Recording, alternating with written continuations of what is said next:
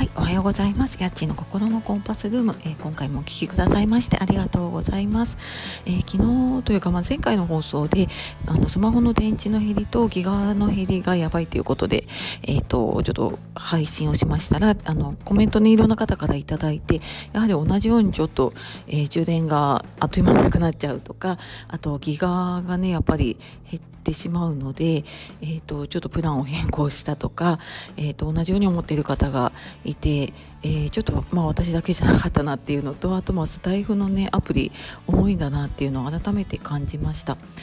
で、ね、あの今まで全然私も気にしてなくてで、まあ、外出た時もね普通に聞いたりとか自分も収録を上げたりとかしていたんだけれども、まあ、ちょっとやっぱりね w i f i のあるところとかちょっと使う環境を考えるかもしくはね自分の、えっと、スマホのね容量とかを考えないといけないなっていうのを改めて思いました。うん、あの